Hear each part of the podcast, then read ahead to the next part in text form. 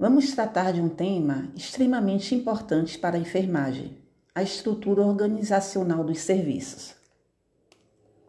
Os estudiosos da administração contemporânea, eles têm sinalizado que as organizações com uma estrutura rígida, verticalizada e uma administração tradicional deverão projetar o mais rápido possível mudanças organizacionais que possam romper com esses modelos estáticos que são provenientes lá da escola da administração clássica que nós já estudamos inicialmente na nossa primeira aula, pois estão se apresentando essas escolas clássicas ineficientes para as demandas atuais.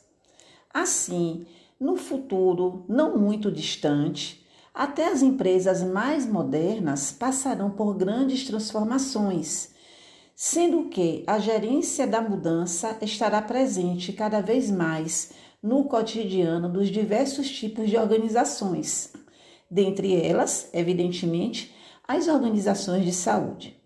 Então, nesse novo contexto, a organização do futuro ela estará voltada para os clientes colocando no plano central a questão da qualidade dos seus serviços, dos seus produtos e terá uma relação mais próxima ainda com a comunidade, assumindo uma postura de maior responsabilidade para com o meio ambiente.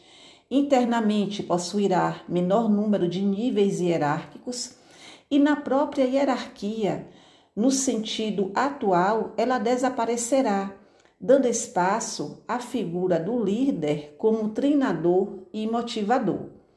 Portanto, essas organizações, elas não acompanham essa nova perspectiva, não é? Ou seja, essas organizações que não tiverem essa visão, que não acompanharem essa nova perspectiva, elas poderão sucumbir em meio às exigências impostas pela sociedade contemporânea tornando-se um imperativo atual as mudanças organizacionais como forma de garantir a sobrevivência das mesmas.